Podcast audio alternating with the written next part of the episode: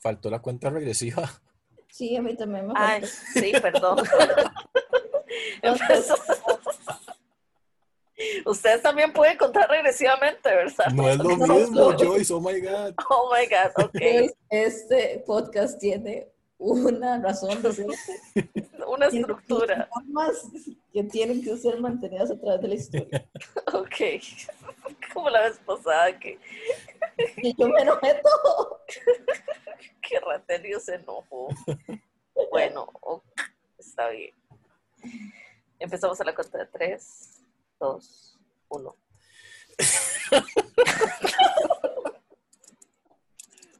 Imagino. Raúl, oh my No God. puedo. Ay, ya, ya, ya estoy bien. Ay, de puta. El madre que nada más no puede empezar sin que haya una cuenta regresiva. Ok, Ya sí. va. Uf. Empezamos a la cuenta de tres, dos, uno. Oh my No puedo. Ok, ahora sí, ya, ya voy, voy, voy, voy, voy. Mae, no.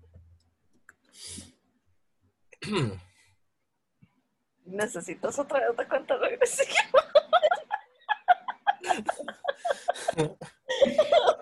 Ay, no, necesito, necesito ayuda. Me ahogo. A ver, voy a. Ay, Queridos vivos y muertos, bienvenidos a Cuentos de la Mirpa. Mi nombre es Raúl yo soy Gael. Y yo soy Joyce. y tuvimos que, que grabar esa introducción como tres veces. Así es. Resulta que, bueno, no. que nosotros tenemos un pequeño ritual antes de empezar y es una cuenta regresiva que hago yo. Lo que pasa es que esta vez nada más de- dejé que Raúl extendiera sus alas y volara y abriera la introducción y luego me dijo como, güey, pero ¿y la cuenta? y ya no pudimos grabar. Hubo como 10 segundos ahí de, de- de tiempo muerto porque yo estaba esperando que Joyce contara. Si Joyce no cuenta, no funciona el No puede empezar el episodio. Así No. es, ¿no? Sí, que sea. Y ahora llevo como, como tres minutos riéndome porque di, la perdí por eso. Sí, yo, oh my God, ustedes son seres autónomos, ¿verdad? Ustedes saben que pueden No. No. No, eso no es cierto, Joyce. No me mientas. Ok. Pero bueno, eso fue. Eso fue el antecedente del episodio. Qué bien. Sí. Eh, bueno, este, esta semana, eh, como todas las semanas, siempre es como, "Mae, ¿qué, qué ha estado pasando en nuestras vidas y qué ha estado pasando en absolutamente todo que no, no grabamos esta semana que pasó? Nada, la vida nos pasó por encima. Sí, La vida nos pasó. la por vida nos encima. pasó por encima. Yo tuve examen el miércoles pasado. Y entonces ahí pasé perdiéndola. Y después quedé agotado por varios días. Gastó todo su MP, Porque odio las aves. porque no son reales. O Porque sea, no aquí, reales. aquí ustedes están escuchando que Raúl lo están obligando a llevar un curso De robots. robots en su Sí, de sobre, universidad. sobre aves. Y lo más curioso es que dice- tenemos por hecho de que es un curso de mentiras, ¿verdad? Porque ya, ya tuvimos todo, todos los hechos de que las aves no son reales. Y encima de eso, cuando se habla de ese curso, todo el mundo lo que dice es como, ah, pero nadie se queda en ese curso. Obviamente nadie se queda, porque ¿cómo van a quedar a alguien por algo que no existe? Así es. Así es. Y Raúl tiene que agachar su cabeza y, Y Eh. aceptar la ideología que me están forzando. ajá, la ideología de aves, que Cuentos de la Milpa no, no apoya ideologías de aves. No. Así es. Pero hoy no venimos a hablar de aves, o tal vez sí, en un ratito. Eh, venimos a hablar sobre fantasmas y poltergeist, que son cosas diferentes. Sí, Pero la gente también muchas muchas veces las agrupa como, como la misma vara. Como lo mismo, exacto. Y eh, es un excelente episodio 101 porque también habíamos pasado una temporada tocando temas bastante densos, bastante intensos y este, el 2020 es el año perdido, es el año que no existió, entonces yo creo que ya se vale tocar un, un tema menos, menos intenso, ¿verdad? Más, más divertido. Entonces vamos a hablar sobre fantasmas. Eh, Eh. Entonces, definamos primero qué es un fantasma. Los fantasmas vienen eh, de la palabra griega para aparición y eh, son supuestos espíritus o almas errantes de seres muertos eh, que se manifiestan entre los vivos de forma perceptible en cierto grado. Principalmente en lugares que frecuentaban con vida o no. Pero es básicamente una ente, espíritu de algo que originalmente estaba vivo y ya no lo está.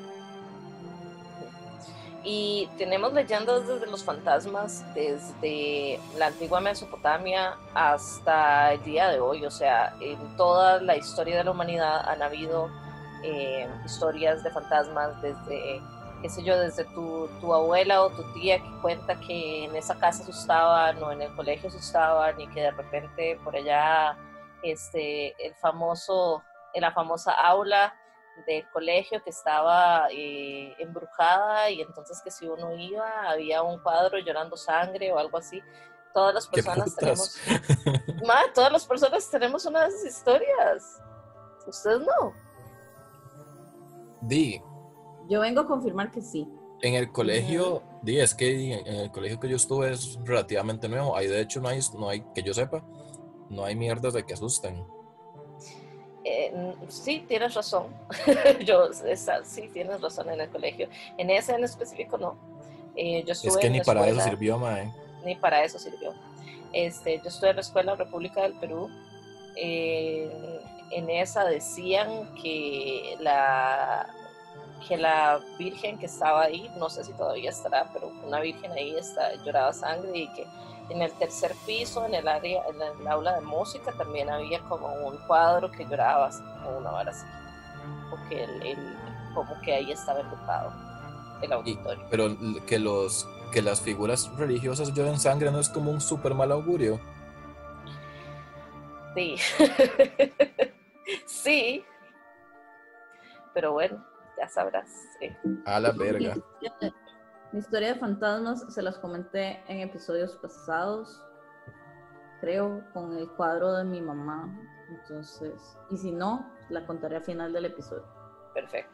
Bueno. Entonces, eh, en Mesopotamia eh, habían, se habían elaborados rituales para ofrendar a los muertos. O sea, a ver, toda la historia de la humanidad siempre la- ha estado tabuceada por la, por la muerte, ¿verdad? Y es como, ¿qué pasa después de la muerte? ¿Hay vida después de la muerte? Este, que de repente hay un montón de, de situaciones, películas, series eh, en la media que te habla sobre este, cuando te mueres, de repente te quedas flotando por ahí por cierto tiempo y le puedes jalar las patas a las personas que te caen mal o que te hicieron mal en esta vida.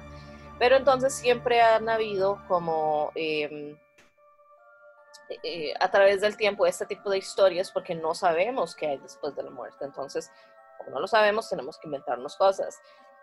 O bueno, no inventarnos, sino suponer. Entonces, eh, en Mesopotamia y Egipcia, en Egipto y en Roma y en Grecia habían elaborado rituales para, para cuando las personas fallecían, porque eh, si no se hacía de esta forma, pensaban que sus espíritus no iban a descansar bien o que podían salir de la tumba como un espíritu.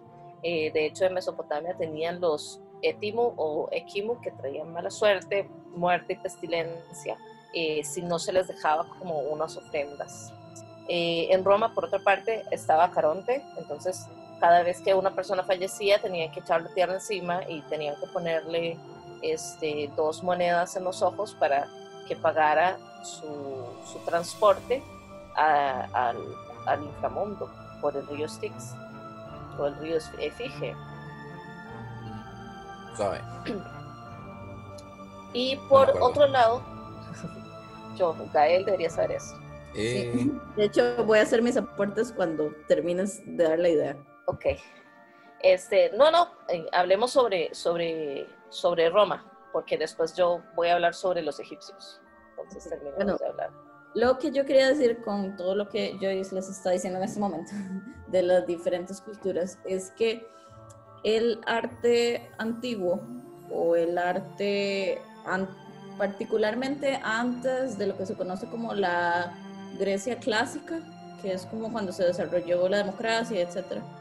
Eh, antes de ese periodo de la historia, y todavía mucho más antes, pero pongámosle ahí la rayita porque why the hell not, ¿por qué rayos no? Eh, el arte no se percibía como arte, como nosotros vemos ahorita que hacemos un producto artístico y esta persona firma y lo expone en un museo y tiene un motivo y tiene una temática y bla, bla, bla. El arte antes era utilitario, lo que significa que eh, el arte siempre tenía que tener un propósito. O sea, no siempre en todos los casos, pero en la gran mayoría de los casos el arte tenía un propósito.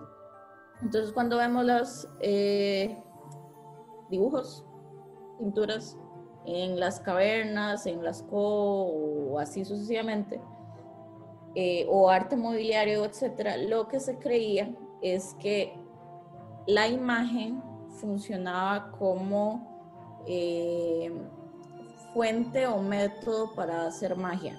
Entonces, yo ahorita les estaba comentando que eh, los griegos tenían rituales como ponerle monedas a los ojos a la gente para que se los dieran a Caronte.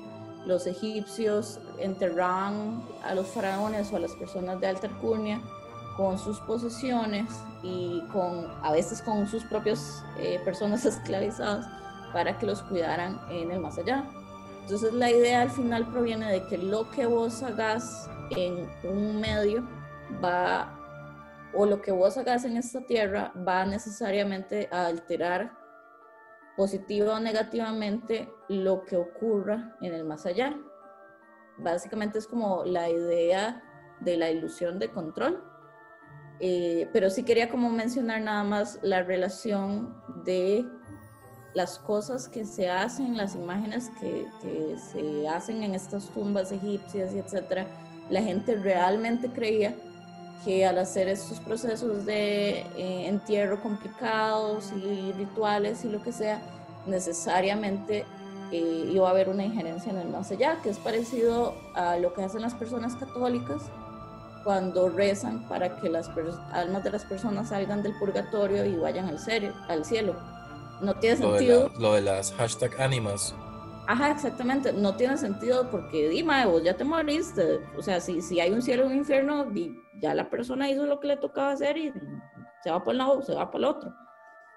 Pero básicamente es continuar con la idea de que los seres humanos podemos tener control aún eh, en, en, el más allá.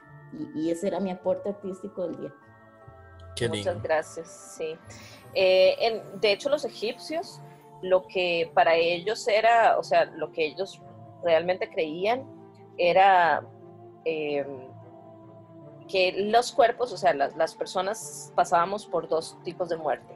Entonces estaba eh, la muerte física, que es pues eh, la muerte de este avatar que tenemos todas las personas, eh, y estaba la muerte etérea. Entonces, digamos, si, si pasas la muerte física, de repente tu yo etéreo va a andar como por ahí esté vagando y puedes estar como, qué sé yo, eh, entre, es, es, como entre un lado y el otro, por decirlo de alguna forma. Entonces, es, es, muy curioso porque así como los egipcios tenían este concepto de, entre comillas, limbo, así hay un montón de otras culturas que también lo, lo creen así. Y la segunda muerte era cuando ya de repente esta alma o espíritu o energía o como lo quieran llamar, este, ya pasaba a la siguiente, a la siguiente parte que era en las leyendas de, o en la mitología de los egipcios era este, ser eh, juzgado por los dioses y, ser juzgado o escuchar, vamos pasar por la pesa de Maat, ¿verdad? Y pasar por los, los, los salones de Amenti. De hecho, más allá. Y, y, aquí te hago más bien la pregunta a, a vos que están mencionando esto. Esto es parecido a lo que se refiere Damien Eccles en, en Midnight Gospel, serie de Netflix que vayan a ver, cuando habla sobre el cuerpo eh, solar. Ajá. Que es básicamente que a través de la meditación y diferentes prácticas o nosotros vamos creando un cuerpo en densidades más altas, por así decirlo. No sé si podrías ahondar un toque en eso.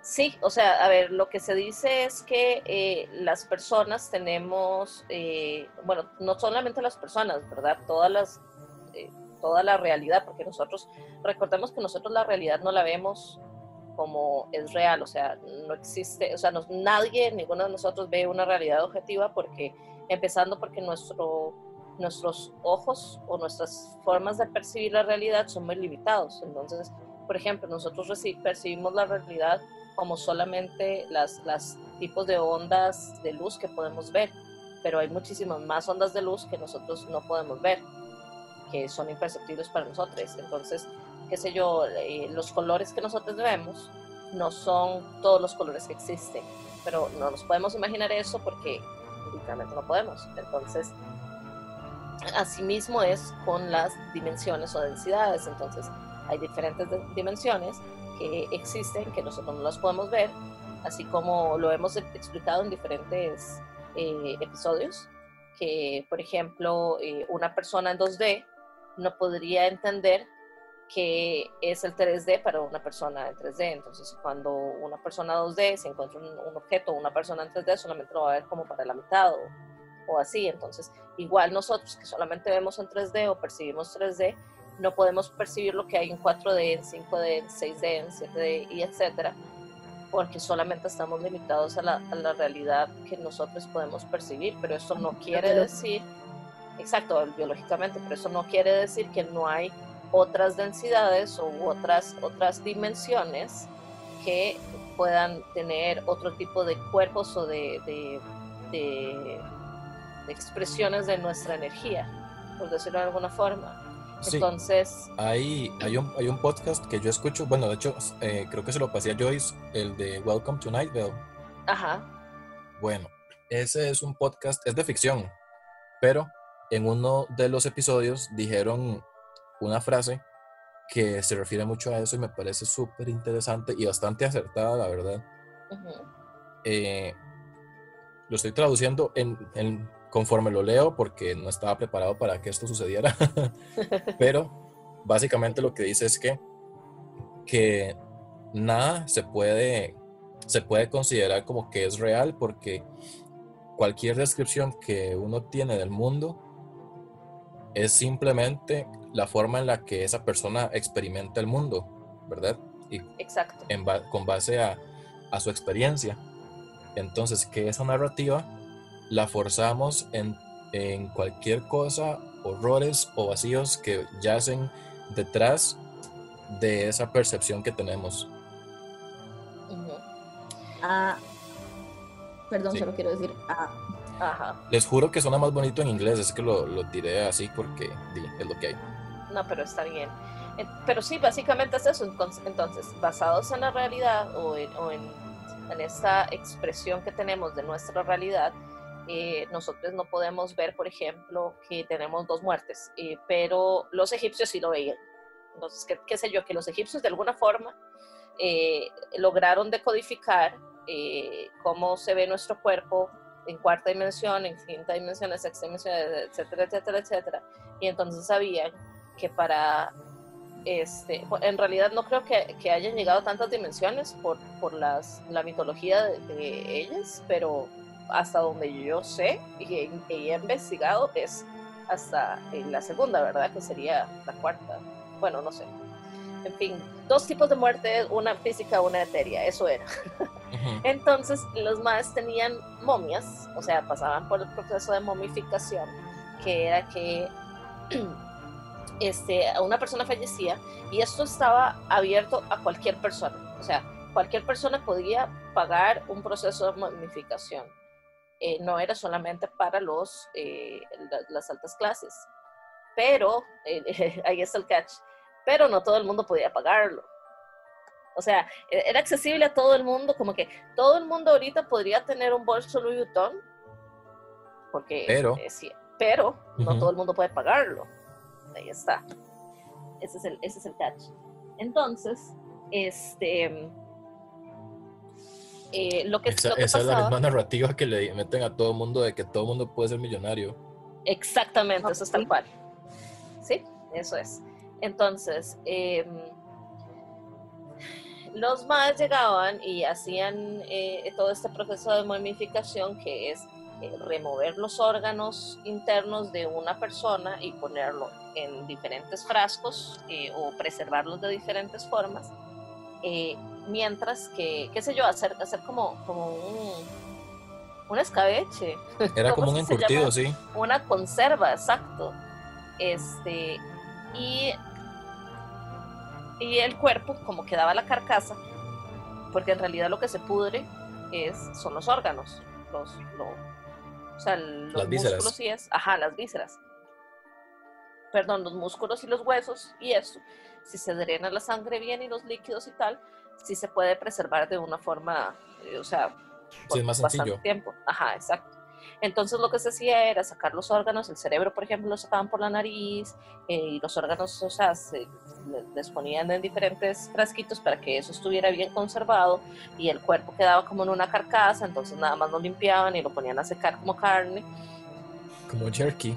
sí, como jerky, este, y ahí eh, venía, de ahí salen los cuentos de las momias y hasta cierto punto cierto tipo de vampiros, de los cuales no hablamos en el episodio de Vampiros 101, pero podremos hablar en uno de Vampiros 102.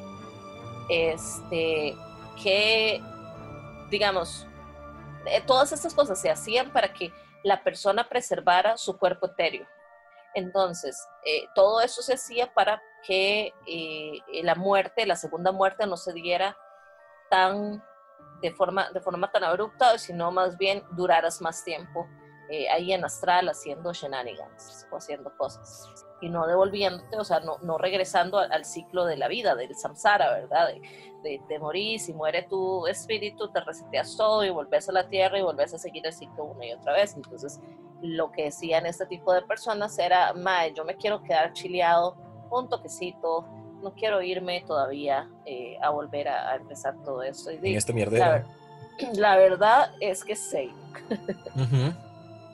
Di, eso fue lo que yo le dije a usted la semana pasada, que ese es mi plan. ¿Sí? O sea, quedarme ahí chilling and killing en el limbo lo más que pueda antes de tener que volver a este basurero. Ajá, entonces lo que los maestros hacían era como tener cierto tipo de sirvientes o cierto tipo de personas que cada cierto tiempo iban a alimentar, entre comillas, a la momia o, al espíritu dejando ofrendas y si estas ofrendas o, este tipo de comida o bebidas no se les dejaban, entonces ahí era donde las momias se levantaban e iban a hacer estragos en las ciudades eh, o en los pueblos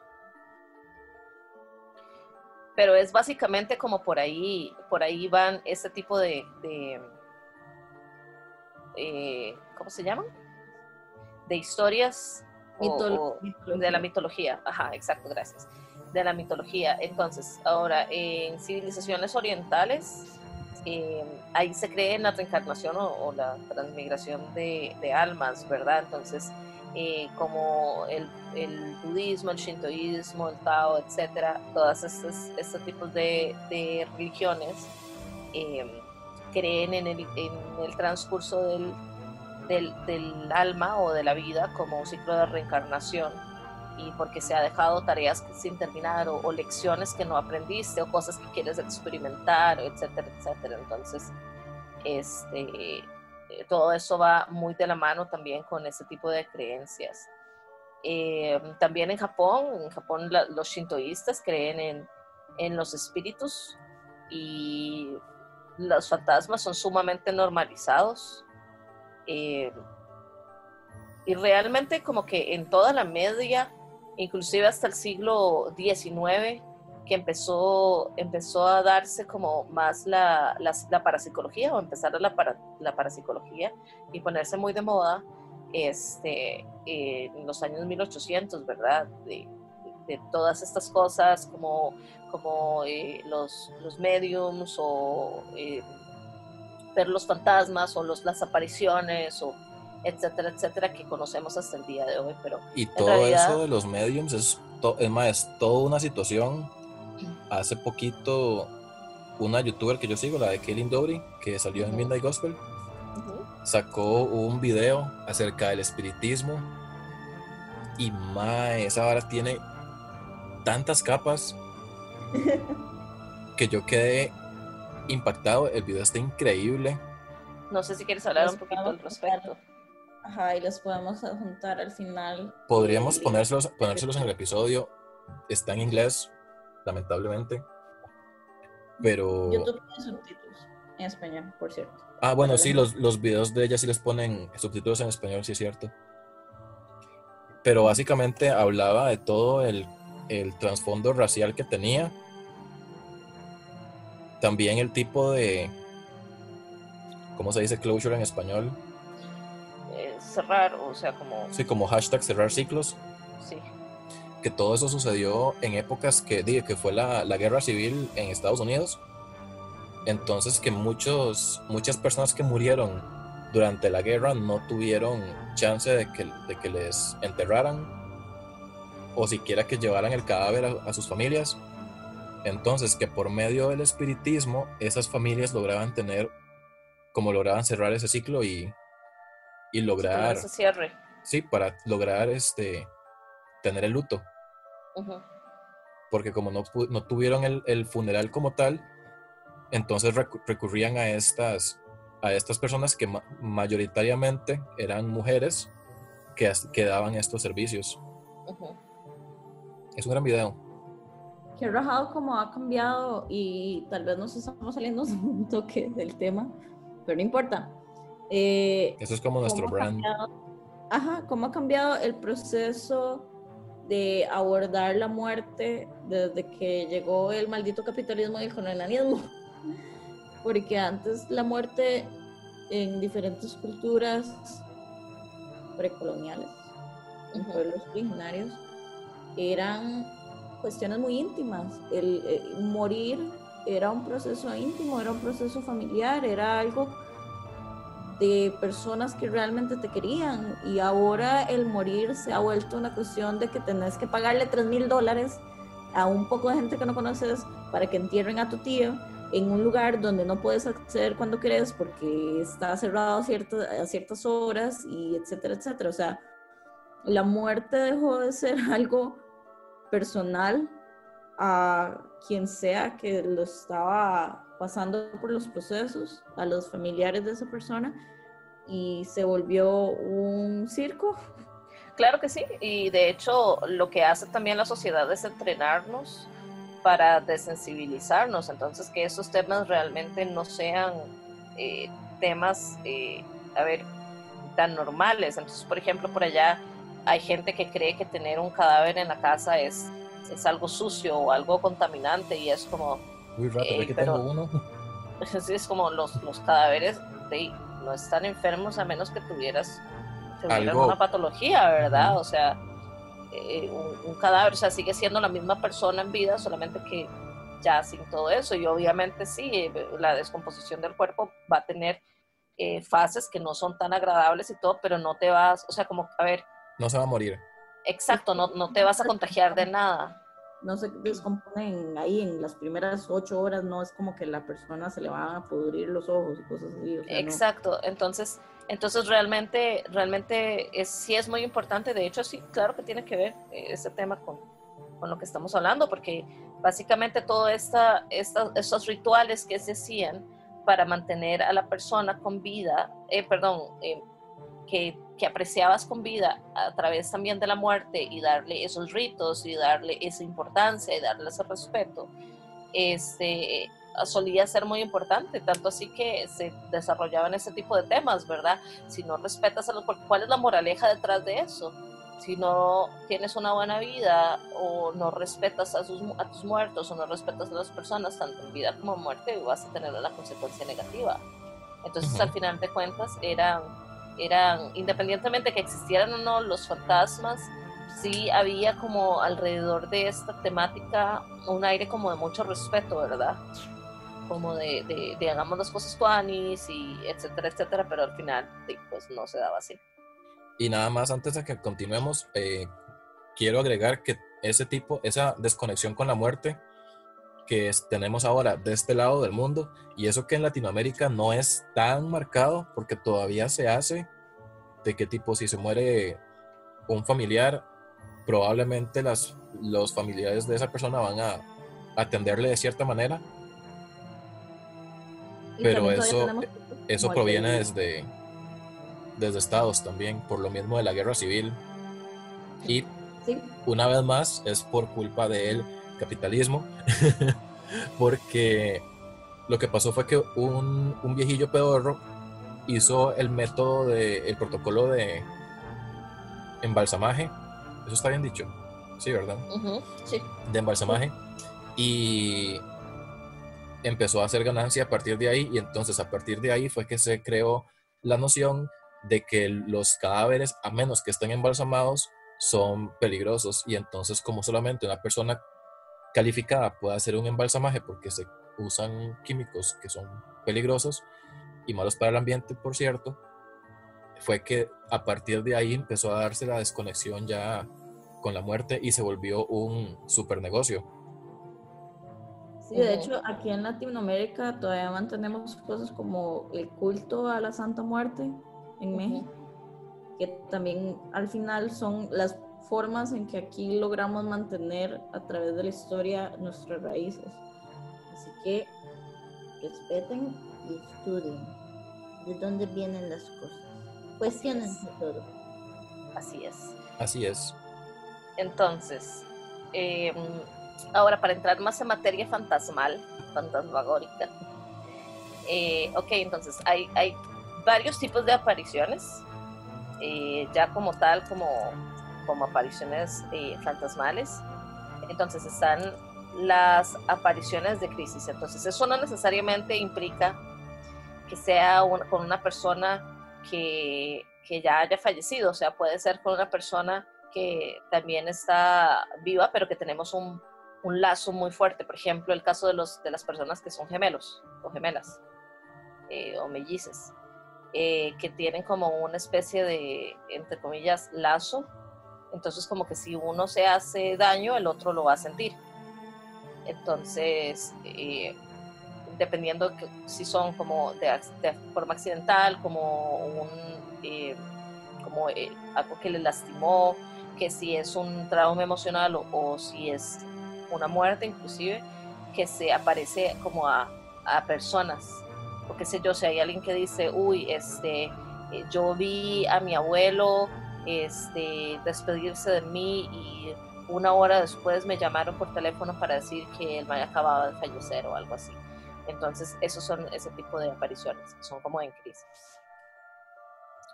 Luego están las apariciones post-mortem, que son cuando, cuando ya una persona falleció y que el espíritu de esa persona se le, se le aparece a la otra persona, eh, o sea, como a un ser querido o así para hablarle. Eso también es bastante común cuando, este, bueno, por lo menos en Latinoamérica me parece haber escuchado varias de este tipo de, de, historias, ¿verdad? Como falleció cierta, esta persona y esa misma noche también eh, me vino a, se vino a despedir de mí o, eh, o me apareció en sueños, por ejemplo, eso también eh, Eso es bastante común. Sí, recuerdo, sí recuerdo que me han contado historias así, más que nada en Liberia, ¿verdad? En Heredia no, porque en Heredia solo les hablo a ustedes. ¿eh? y di que es gente que camina nada más como por la calle, o sea, que se ve la persona caminando por la calle ahí como, como ida y después se enteran que como hace una hora o una hora así se había muerto. Ajá, ajá, exacto. Y las apariciones continuas, esos son cuando, cuando la imagen de una persona que ya falleció eh, se ve por diferentes personas durante un periodo extendido en un lugar que usualmente la persona iba mucho o frecuentaba cuando estaba viva. Entonces, cuando aparecen este tipo de cosas, ya se llama como eh, hauntings, pero en español sería embrujos o... Yo creo, ah, yo creo que acá el término sí es como embrujo, porque uno dice, ah, esa casa está embrujada, ¿verdad? Ajá, ajá, ok, como embrujo. Entonces, eh, obviamente hay cierto tipo, o sea, como las de las diferentes formas de, de apariciones de fantasmas, eh, estas son como las tres características eh, o, o los tres tipos de apariciones. Obviamente de, eh, va a haber, dependiendo de la persona, en cual, o dependiendo de la, de la experiencia, en cuál de estas se vaya a, este, a relacionar. Es un Pero a espectro. mí- Ajá, Tengo- eso es. Tengo una duda, no duda, más como comentario, pero no lo sé. Dios. Perdón, últimamente me cuesta mucho hablar, no tener interacción humana. Eh, hay veces que, y creo que es lo que habla, eh, lo que hablaba Joyce ahora sobre las apariciones de crisis, que no necesariamente es con personas muertas. Hay lugares donde pasan cosas horribles y quedan eh, marcados, por así decirlo, marcados. Ujú.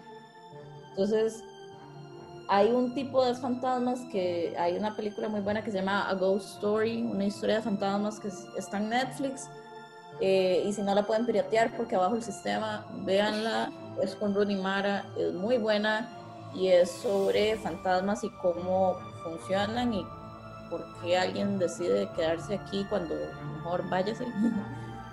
Em, y básicamente siento yo como que hay veces que la energía, queda un tipo de energía residual más que la presencia o Ah.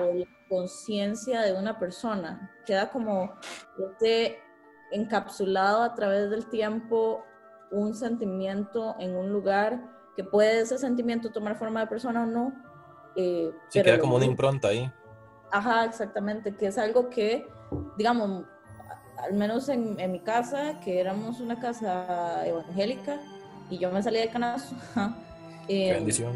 era algo que, lo- que los cristianos hablan mucho, este lugar que, como, que te digo, que entra alguien, una profeta o algo así, a algún lugar y dice, este lugar eh, tiene una, eh, quedó marcado por alguna situación y hay que exorcizarlo. O- y cosas así, que no son necesariamente fantasmas, pero son como residuos de cosas viejas.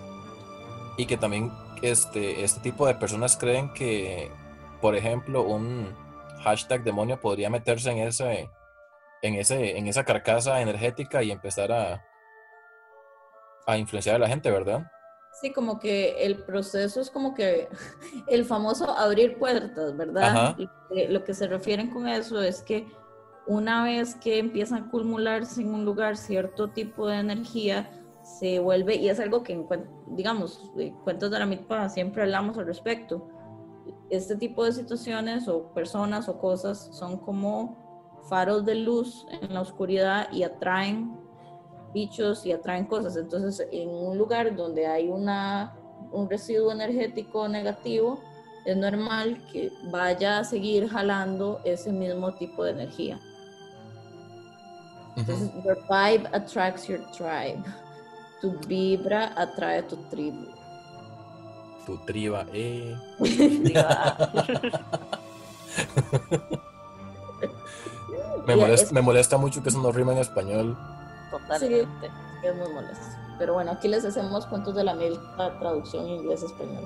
Así es. La Luz ilustrado. Larita ilustrado. Larita ilustrado. Clarita ilustrado. Ok, Ok, entonces, ahora ya vimos los diferentes tipos de apariciones. eh, ahora podemos hablar sobre los diferentes tipos de fantasmas, de gustos de fantasmas. Eh, entonces, están los fantasmas de transición. jue, jue, jue. Eh, Y era yo después de pegarme la mica un sábado. Ok, Vean es- cómo es un fantasma de transición. Así es.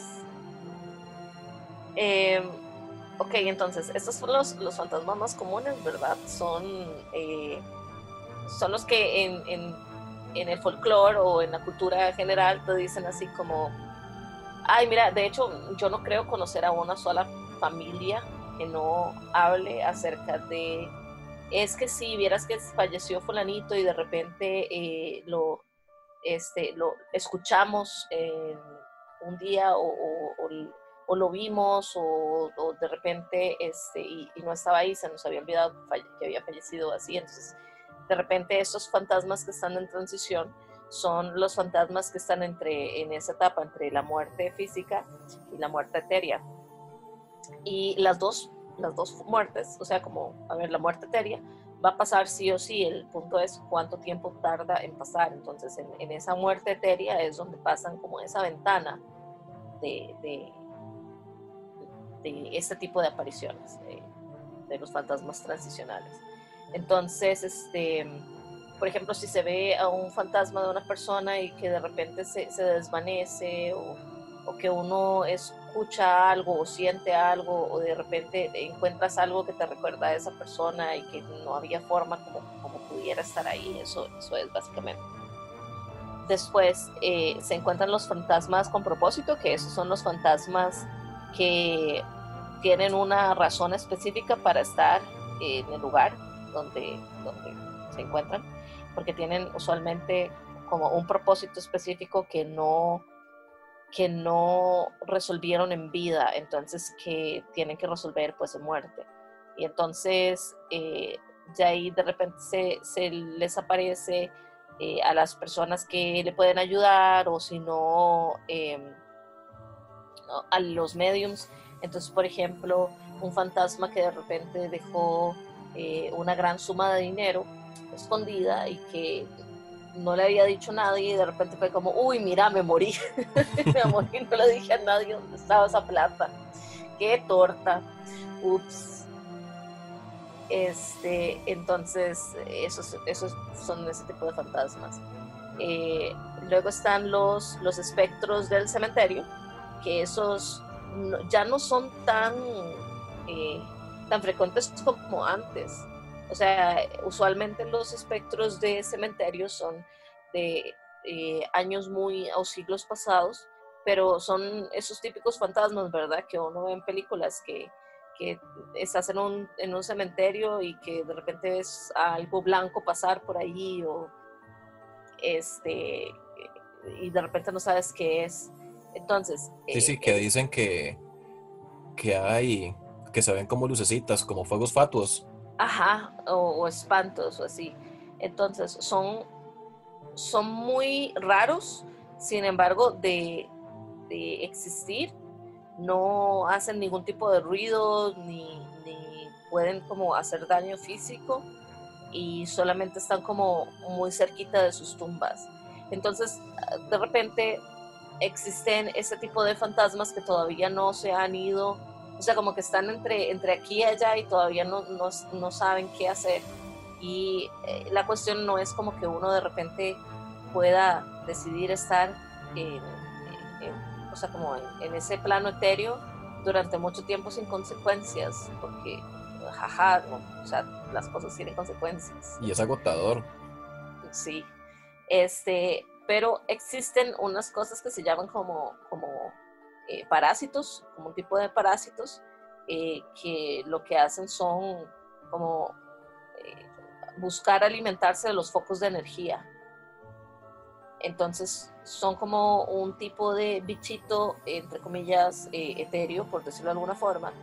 Es como una sanguijuela.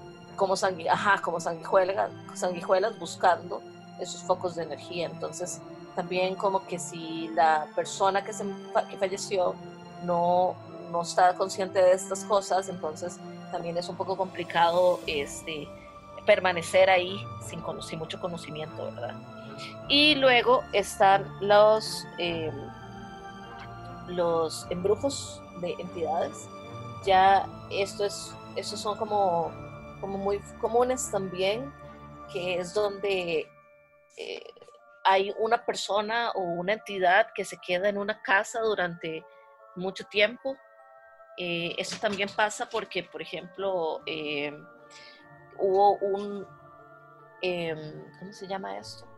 Hubo un evento demasiado eh, fuerte o emocionalmente muy, muy denso, muy fuerte en ese, en, ese, en ese lugar y entonces como que esa huella quedó ahí Entonces, ya sea que o, o, embruje todo el lugar y, cree estos hauntings, estos embrujos, o también este, tienen, ¿cómo es que se llaman estos?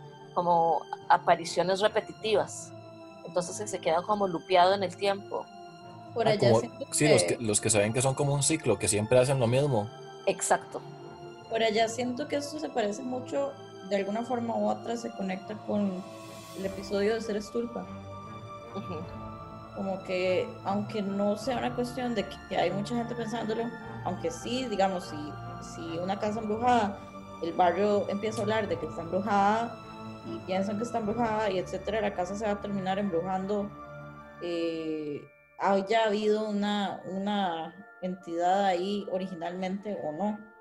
Claro, porque se le da, se le da energía, entonces se, se igual se está alimentando por allá este, ese tipo de pensamientos y es inevitable, básicamente.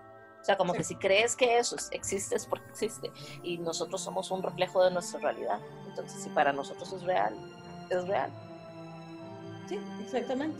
Entonces, por allá siento como que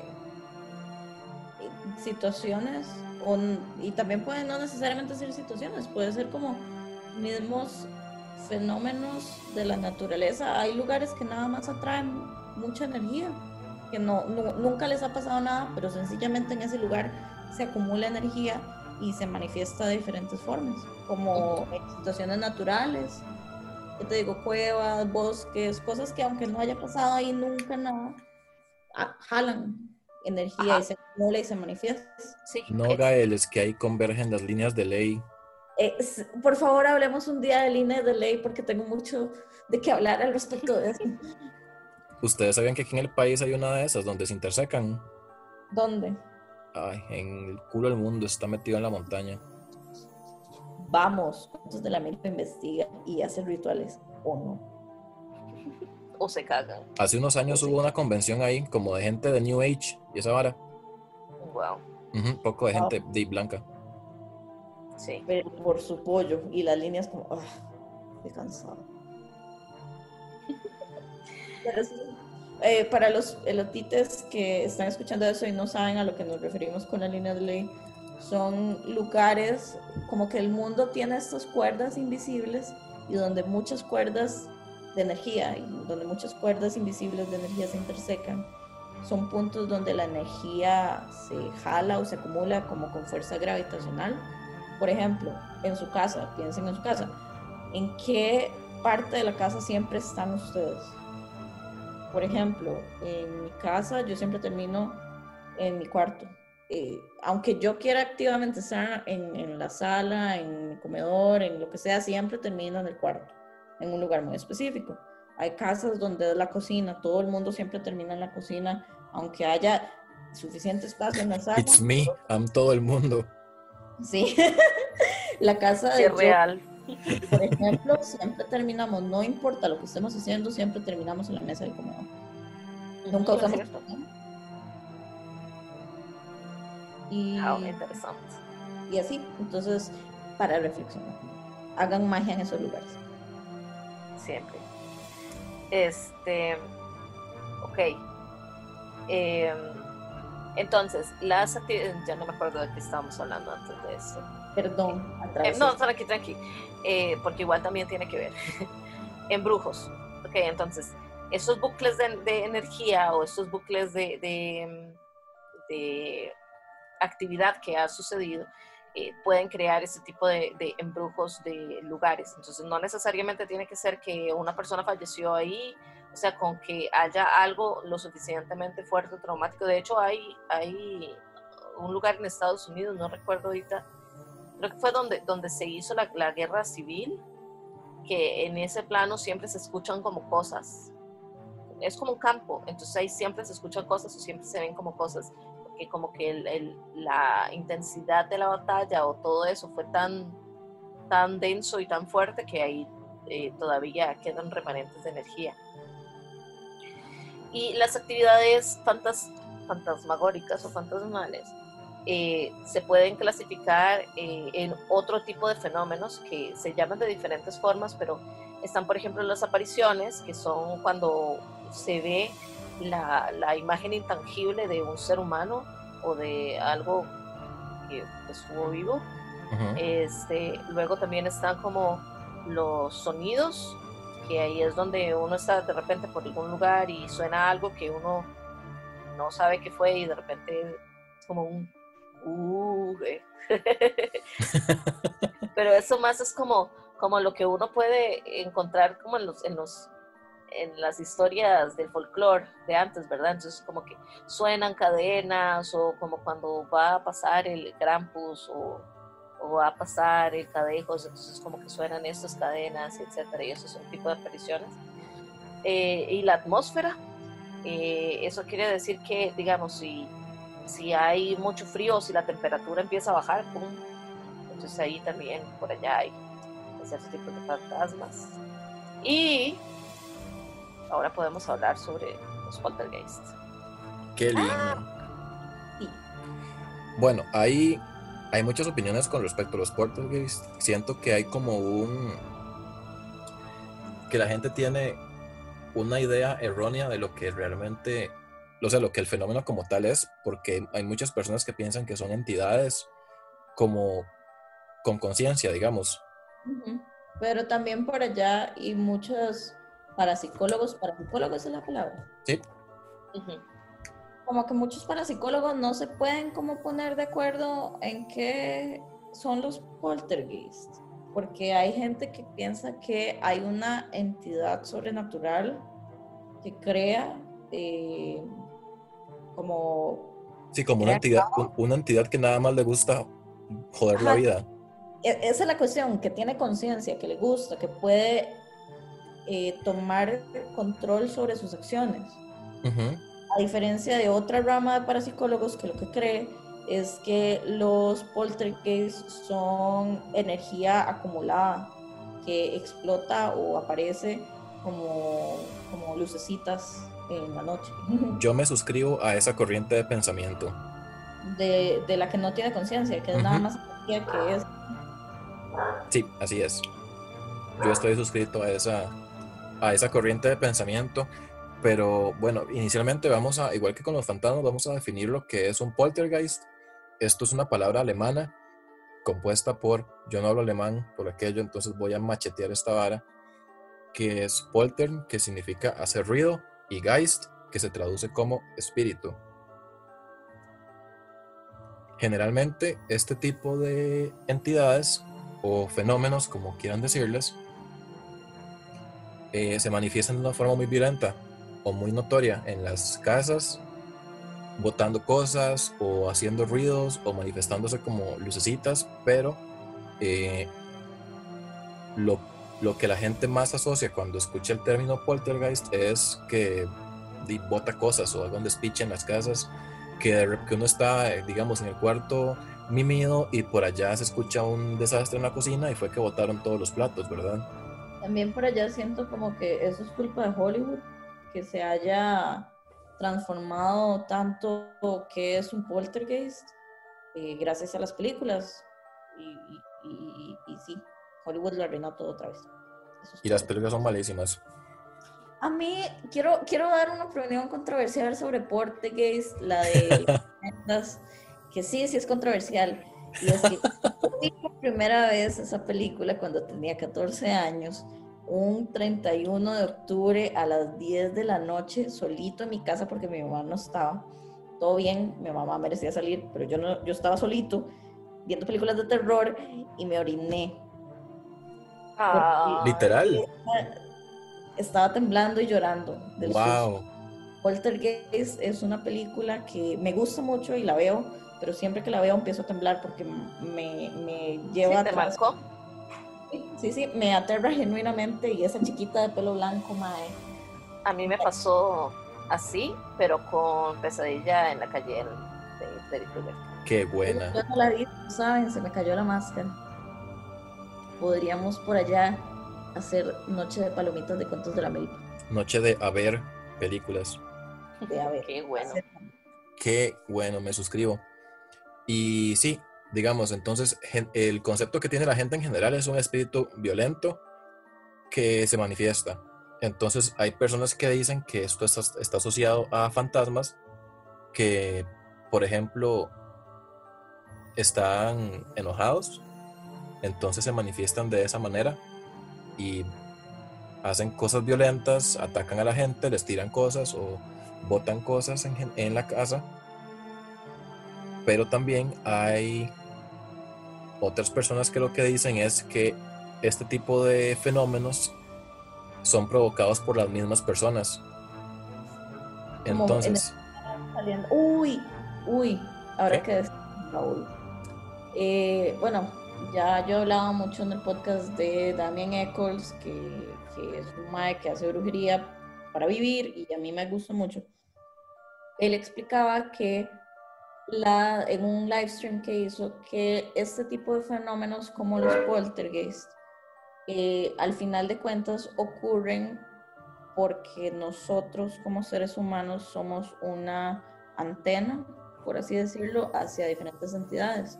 Entonces, ¿qué te digo? Si en, en tu casa eh, empiezan a pasar cosas y ves un poltergeist, y, y- o bueno, no lo ves, pero se despichan cosas y, y se rompen platos, se cierran y se abren puertas. Vos sos literalmente la única razón por la cual el bicho está ahí y te está usando a ti y está succionando de tu energía como un vampiro o como una llave de paso para alimentarse a sí misma. Entonces, vos puedes usar eso a tu favor a la hora de controlar un poltergeist y poder incidir a través de tu inconsciente y usar representaciones, que te digo que si vos crees que quemar palo santo quita fantasmas, no quita todo. Ajá, no.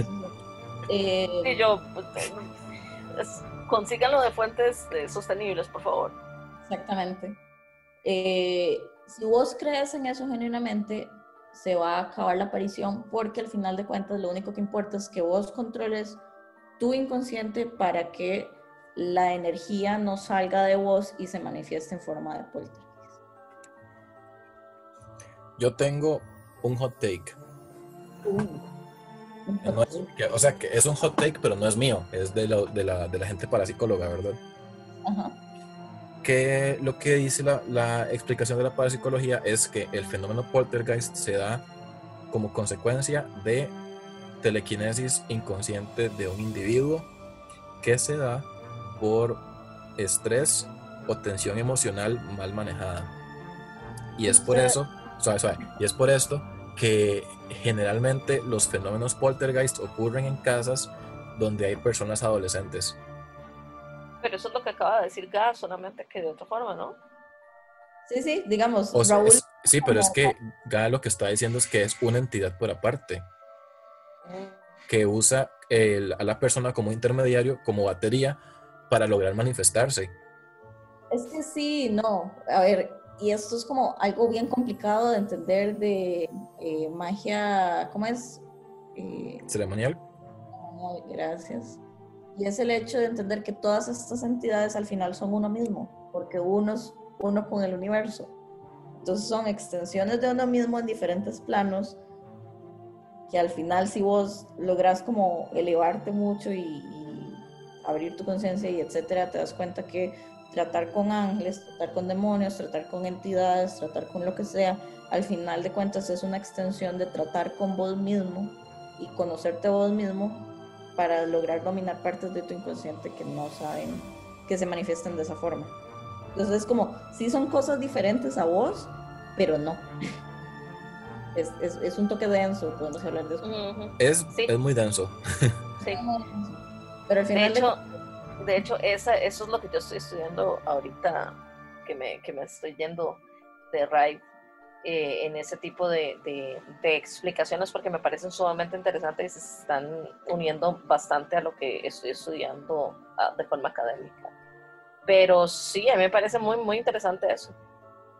O sea, y, y totalmente, digamos, el hecho de que, por ejemplo, lo que decía Raúl, eh, si digamos, eh, tenés un montón de adolescentes o varios adolescentes o inclusive un solo adolescente en una casa que de repente está teniendo este montón de cambios o de repente tiene pelo donde antes no había pelo, es millas y de repente una nariz un día más grande y un brazo más, más largo que el otro. Y, bullying y la mierda, y colegio. Exacto, y, y, y, este montón de hormonas y me quiero pulear a todo lo que se mueva. Entonces, de repente, eh, esta persona que, que no sabe lo que está pasando y que solamente tiene este montón de energía, por allá no la puede controlar y de manera inconsciente eh, pasa que se refleja en la casa de la persona. Y también hay una explicación, bueno, la ciencia intenta también este, explicar el fenómeno. Lo que dice es que el fenómeno es explicable desde el, desde el punto de vista físico, porque hay electricidad estática y campos magnéticos, aire ionizado y ese tipo de cosas, ultrasonidos e infrasonidos. También lo asocia a alucinaciones causadas por monóxido, monóxido de carbono. Y hay otra hay otro poco de gente que nada más es, es, escéptica que dice que todo lo que mencionamos anteriormente es Boloña. Sí, pero por eso no estamos teniendo un, un programa que se llama Cuentos de la Historia. este... Cuentos de la gente que decía que todo era Boloña. Sí, cuentos, cuentos de la ciencia, ¿no? y es un programa de comida. Y cuentos de la ciencia y soy yo explicando el ciclo de Krebs. A todo esto, eh, haciendo la investigación para el episodio, encontré un fenómeno muy interesante que quise traer acá para que lo discutiéramos. Y es que hay un parapsicólogo que se llama Adrián Gómez. Es este español. No sabe. Ah, la, Sí. Result. Ah, no, la cagué. El, el, el, parapsicólogo se llama Manuel Berrocal y la persona que tuvo la experiencia se llama Adrián Gómez.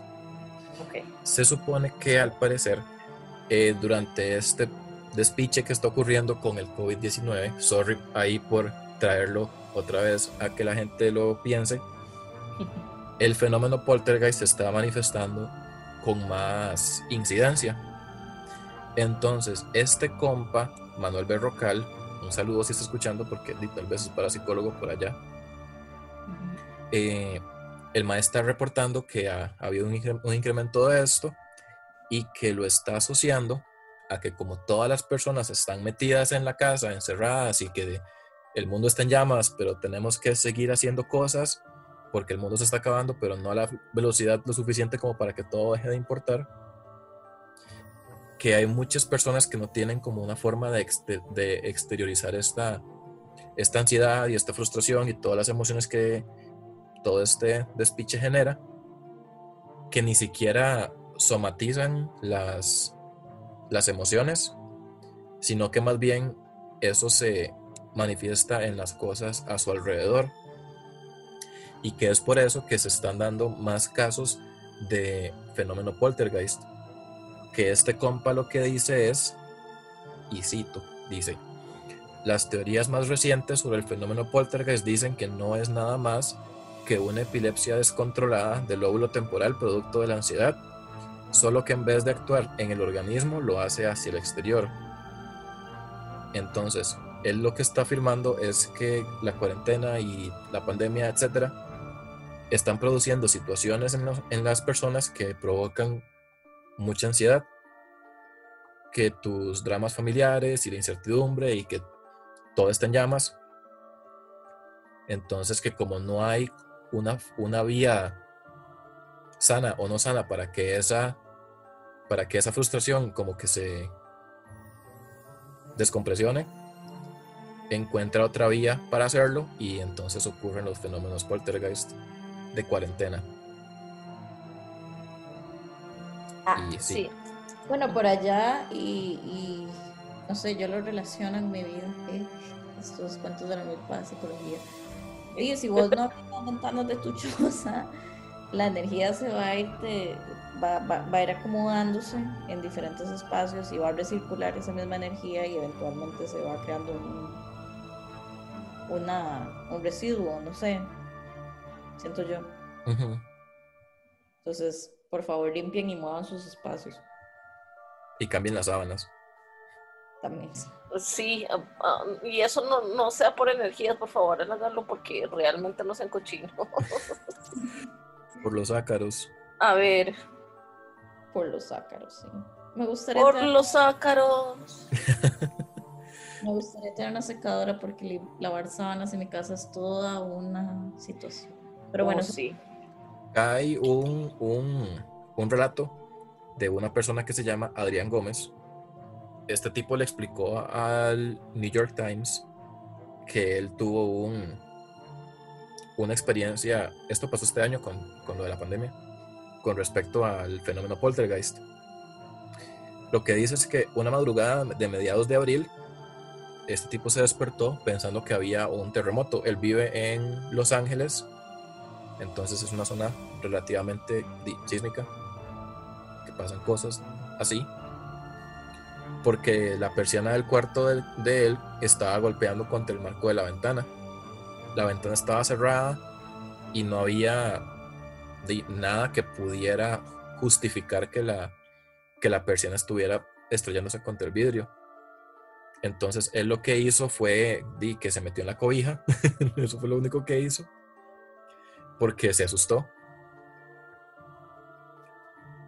Y que entonces él dormía junto con su pareja, entonces que él podía, digamos, sentir que estaba él, la pareja de él, y otra entidad más eh, en la casa. A partir de ahí como que se empezaron a, como que empezó a ser una cuestión recurrente que sucedía inició con lo de la persiana, pero también empezaron a golpear la puerta de la casa solamente de noche y no había nada y tampoco personas del otro lado de la puerta. Y tampoco era como que había gente encima, como si vivieran en una torre de apartamentos, que tampoco era el caso. Entonces no lograron explicar qué fue lo que pasó. También lo que dicen es que este tipo es o se considera una persona bastante racional, escéptico porque es informático. Entonces, ¿verdad? Trata siempre de, de buscar el lado racional de las cosas para no paniquear, que no lo logró. Y entonces este, este señor Berrocal se está agarrando a partir de la experiencia de Adrián Gómez para dar esta teoría de que la cuarentena nos está teniendo a, con fenómenos poltergeist por todo lado. Y ese es mi aporte del día de hoy. me suscribo demasiado a esa teoría y lo veo súper pasando, la verdad. Y no solo en cuarentena, creo que eso se podría extrapolar a muchas situaciones diferentes. Por supuesto, a cualquier cosa que genere un estrés que no sea fácil de, de liberar, porque di, el estrés acá nada más acumula y se acumula y no tenemos, y el Parque Francia no está abierto, entonces no podemos ir a, a hablar papaya. Extraño tanto ir al parque de Francia. Sí, yo también. Toda gente y tomando todos vinos plus. Cerraron los litros, by the way. Ah, bueno, igual nunca fui. Ah, no era usted con. Ah, bueno, un saludo a la gente con la que fui a los litros. No, yo solo me tomo la sangría en el Francia. De la Pero caja, cosa trash. ¿Sabes? El Parque Francia me parece un lugar donde intersecan las líneas de ley. Porque ahí se acumula gente y va. Se acumula mucha energía, jala mucha gente. Eh, Sí, fue pero como, bueno, fue como una vara social ahí que nadie más, que nadie decidió, nada más sucedió y de repente todo el mundo se fue a meter ahí. Sí, yo no te conozco eso. Creo que ya Gas. después de los 30 uno no puede ir al parque de Francia. no, eso no es cierto. Eso no es cierto, Eso Joyce. parece, eh, ¿cómo se llama? Cuando es con la edad. Sí, eh, ¿cómo es? Edaísta. Sí, no se limite, Joyce. Pero bueno, Yo cuando lleguen a esta edad van a ver que no es un límite, más bien es como, como se dice, va a llegar una edad donde vas a darte cuenta que puedes estar todo el tiempo, o sea, afuera hasta la hora que te dé la gana y a propósito vas a querer irte a dormir temprano. Entonces, Ya, ya me pasa. Ajá, entonces para mí es como, mm, ya a estas edades irme a acostar en un parque a tomar guaro, mm, no te ofrezco. Es lindo cuando es con amigos. Algún día, algún día iremos a bronchear a, a Manos en la Masa y después vamos a Francia.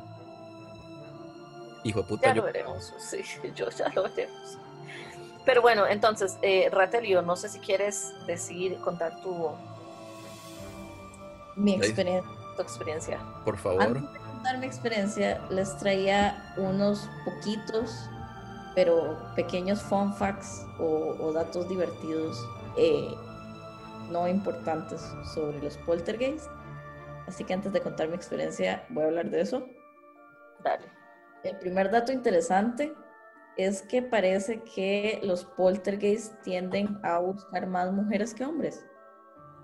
Eh, parece que ah, hay como estudios, como sea que se estudie, pero como que la mayor cantidad de casos reportados. Oh my god, Gael, hay, hay centros parapsicológicos. Sí. ¿Es cierto? Es cierto. Ajá, y nosotros vamos a tener uno también. Ajá, ahorita. Eh, parece que la mayoría de personas que reciben actividad de poltergeist son chicas adolescentes y que el rango de edad de ca- casos reportados alrededor de la historia va desde los 8 a los 78 años.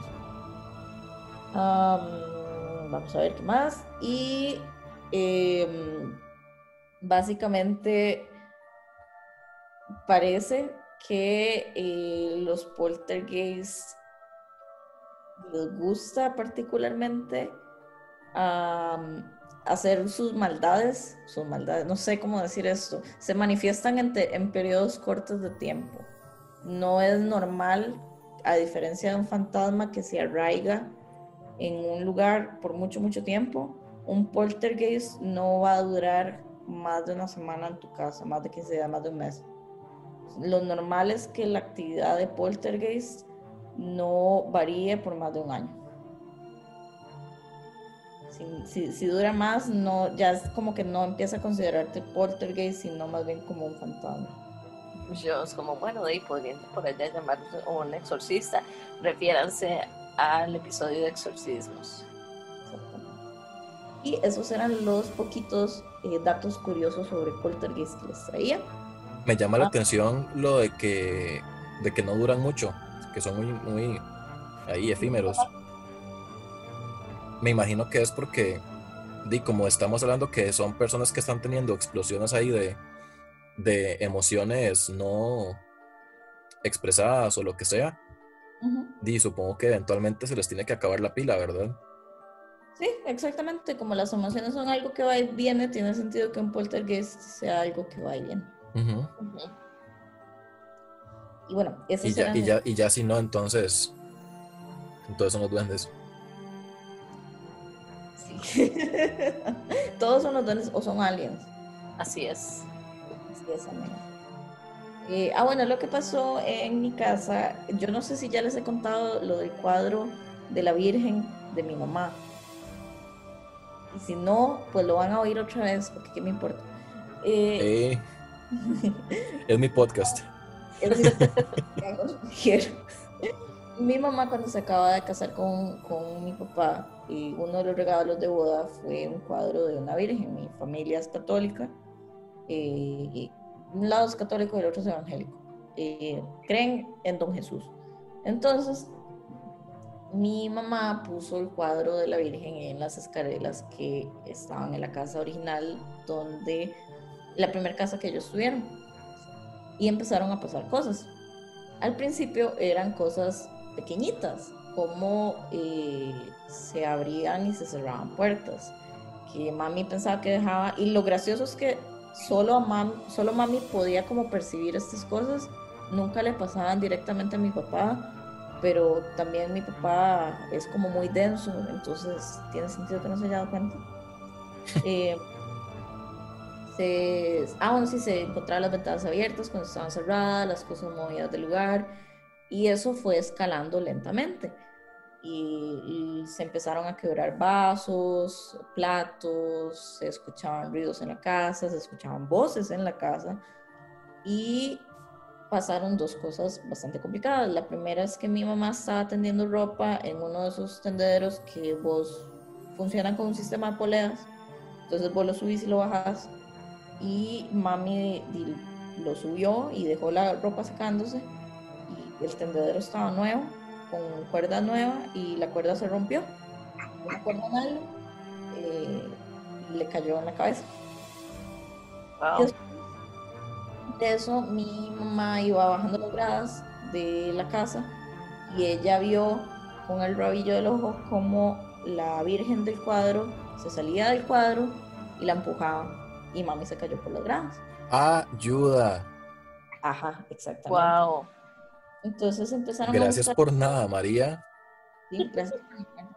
Entonces empezaron a buscar ayuda de todo lado y nada, que la vara se acababa hasta que me dijo que llegaron como una pareja a la iglesia, una pareja de gente y que les exorcizaron la casa y les dijeron que era el cuadro, que estaba poseído y que lo quemaron. Y efectivamente lo quemaron y nada más volvió a pasar. Entonces esa es mi historia de O fantasmas. sea, ¿lo quemaron y qué?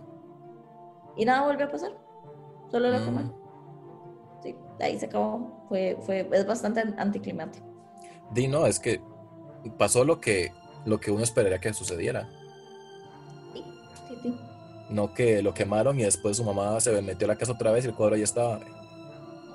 Exactamente, que eso es una historia que conté en un episodio pasado. Ujú. Pero, ¿saben? Ahora que estaba contando esta historia, me puse a pensar, tiene mucho sentido que las mujeres sean quienes las que perciben más los poltergeists, porque muchos hombres o personas que no están conectadas con sus emociones, de la misma forma que no han crecido como en esta socialización de mujer, puedan percibir este tipo de cosas, porque es como, esos son cuentos de viejas locas y ya. Tiene más Sí. sentido. No, y, y totalmente porque, digamos, todas estas cosas tienen que ver con la parte no explorada, que son las emociones, que no es una parte tan racional. Entonces, es, es todo un tema, es todo un tema del cual se puede hablar mucho. Sí. Así es. Pero bueno, entonces ya llegamos al final del episodio. Y muchísimas gracias por haberse quedado con nosotros hasta este momento. Esperamos que la hayan pasado bien. Si tienen historias de fantasmas, saben que nos lo pueden contar. Por favor, Todo lado, excepto, excepto en Facebook, por favor. Porque nadie ve esas cosas. Eh, Ahí, es- ahí estamos en, en el Twister y en los Instagrames y también en el correíto de cuentos de la milpa. arroba gmail.com. Entonces Ujú. nos puedes pasar sus historias y es, es- podremos leerlas en un, en un episodio de Patreon. Sí, podemos hacer un episodio de historias. Hace rato no hacemos eso. Y acuérdense de suscribirse al patrón, al, al Patreon, si les sobra. Y mil colones al mes. Y dicen, ¿qué hago con estos mil colones? Oh, voy a apoyar a mis generadores de, de contenido favorito de audio. Se los agradezco. Así es. Y bueno, entonces nos escuchamos la próxima semana. Cuídense mucho y los TQM mucho. Y Adiós. que no los piquen los poltergeists. Así es. Adiós. Chao.